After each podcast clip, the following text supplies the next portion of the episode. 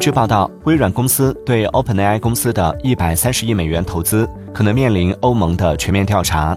一月九号，欧盟委员会表示，正在审查微软对 OpenAI 的投资是否符合欧盟的合并规则。如果发现达到了必要条件，监管机构可能会开始正式调查，是否应该允许这一安排。